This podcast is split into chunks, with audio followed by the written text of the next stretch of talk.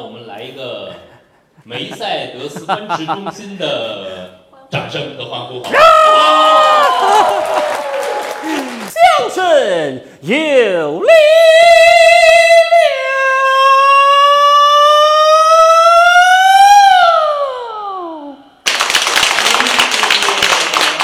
你所有知道的传统戏曲里面，百分之九十九都是胡琴伴奏的，只有昆曲是笛子伴奏的。昆曲啊，一个字要唱半天了呀！你看那个陆华浓的浓，三个小节，十二拍，嗯，你十年的民营昆剧院团的路，一句话来形容，叫条条大路不通罗马。昆曲是真正意义上的站在世界的非遗之林的 number one 啊！只有看到你们眼里的亮光，才是我们这些艺人走到未来的希望之光。谢谢谢谢张杰啊！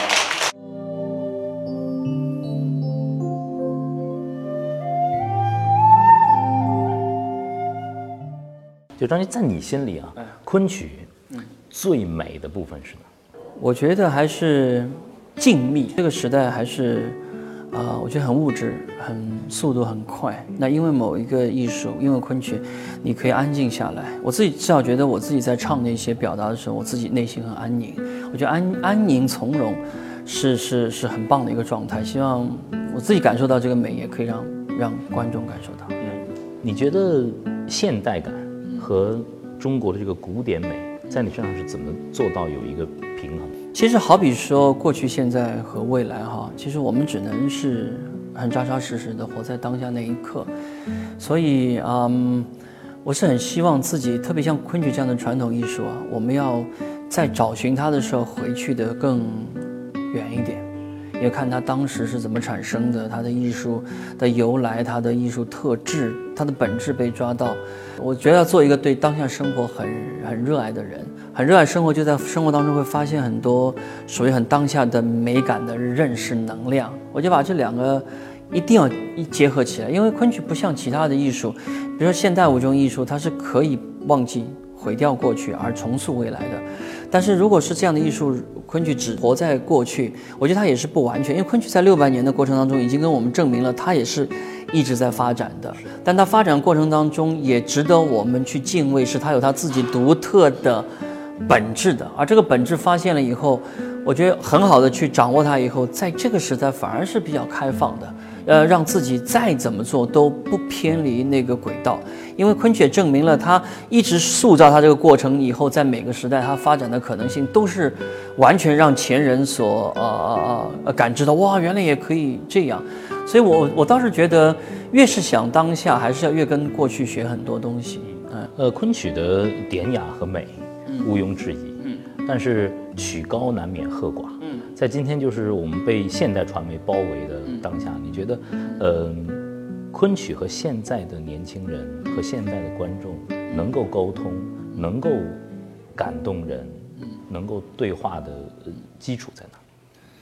嗯，那当然，现在会有很多人说，传统艺术随着呃时代的飞速发展，离我们越来越远了。但我始终认为，母语是汉语的人朋友。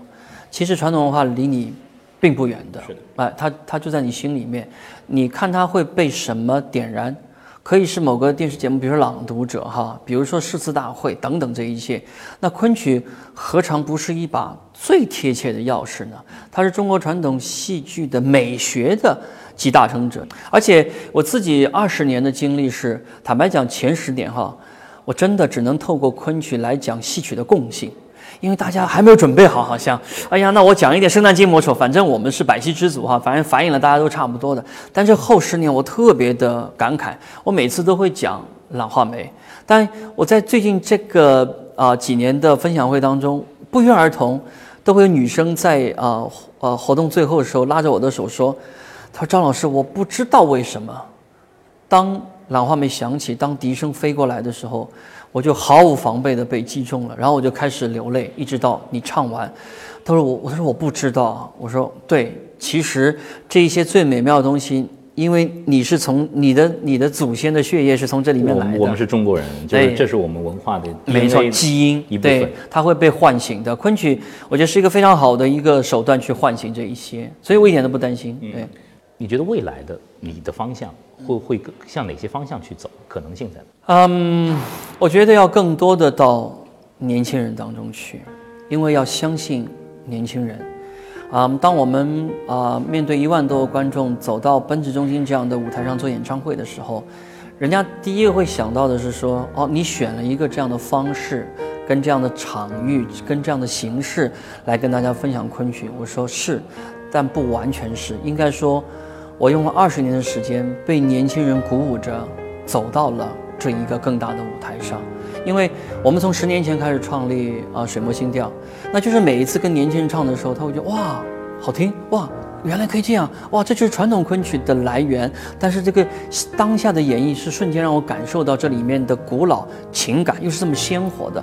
我们被一再的激励着说，我们可以做更多作品，我们才有机会走到这一步的。坦白讲，我越来越觉得，我毕竟也是慢慢在老去了，因为我在舞台上已经三十几年了。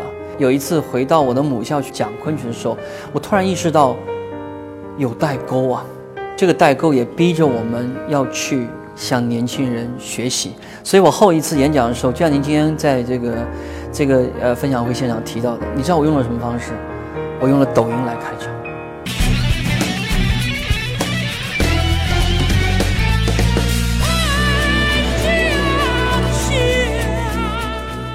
我用一个非常他们喜欢的语言的方式，我告诉你们，六百年的昆曲依然可以这样。但它它是个桥梁，我觉得我们是个桥梁，这个艺术本身也是一个需要桥梁的，所以我觉得更多的跟年轻人在一起，虽然其实每一场都是要花费自己的时间的，我希望我的我的学生们、我的孩子们、我的更多的团队是要把跟年轻人在一起，跟他们学习、跟他们互动，作为未来的一个非常重要的方式。嗯，刚才你其实你说到呃桥梁这个词儿，我觉得特别好。呃，以后可能呃张军除了自己演戏之外，可能也会有呃培育观众，呃培育新的这个昆曲演员的这样的一种使命啊。你觉得就是现在我们的整个生态里头，还有什么是缺的？我觉得缺一个模式，缺一个所谓的机制。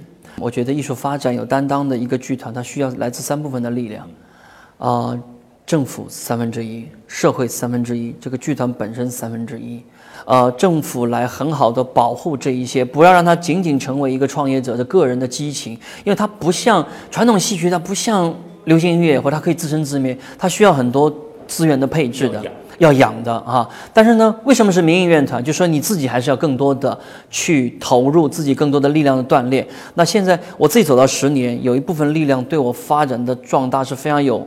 推动力的，就是社会越来越好的在认识我们在做的事情。那我们自己当仁不让，我们自己一定要成为一个非常强大的艺术的制作团体，然后让自己成为一个很好的、呃创作者，然后把这三个力量集中起来，让它成为当张军离开张军昆曲艺术中心这个剧团还存在的话，我觉得这才是最后的成功，要机制上的成功，制度的成功。嗯还有就是最后你提到的自己的这个累啊，我相信，呃，可能是两方面的，一方面是身体啊，一方面是这个精神、身心的这种累，这是一时的，哎，发发牢骚、想抱怨，还是真的感到这种疲惫？真的疲惫，因为我其实这十来年间一直被很多好朋友问起说，做剧团很难吧？哎，到底缺什么？这大凡人家等我答案是说，哎，缺钱哈，或者说哎缺资源哈。我说当然缺，民营乐团吧，你没有没有更多钱，也没有资源。但我说我偏不说，我说我要告诉你缺什么，缺志同道合的伙伴。这个其实是最最让你有的时候熬不过去的，因为身边的人也是来来去去。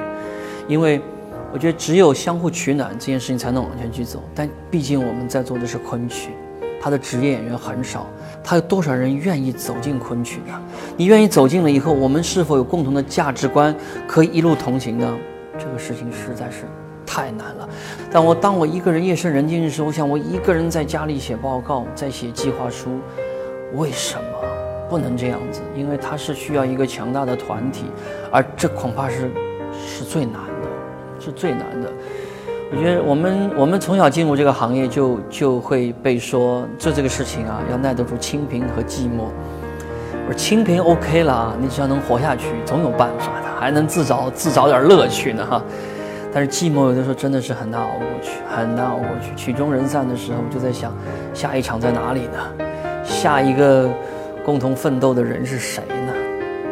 所以有一点儿，真是有点觉得有有点有点有点扛不住了。我。觉得你这个呃孤独寂寞是双重的，嗯。一方面是嗯艺术家本身，他可能从本质上来说就是孤独的，嗯，还有其实，在某种程度上你也是一个创业者，创业者是的，艺术家叠加创业者，那可不是就是很孤独的人。创业太难了，创业太难，而且用昆曲这样的形式来做创业，我不知道能不能够，能不能够还有未来的，不说十年吧，还有未来的灿烂的日子可以走。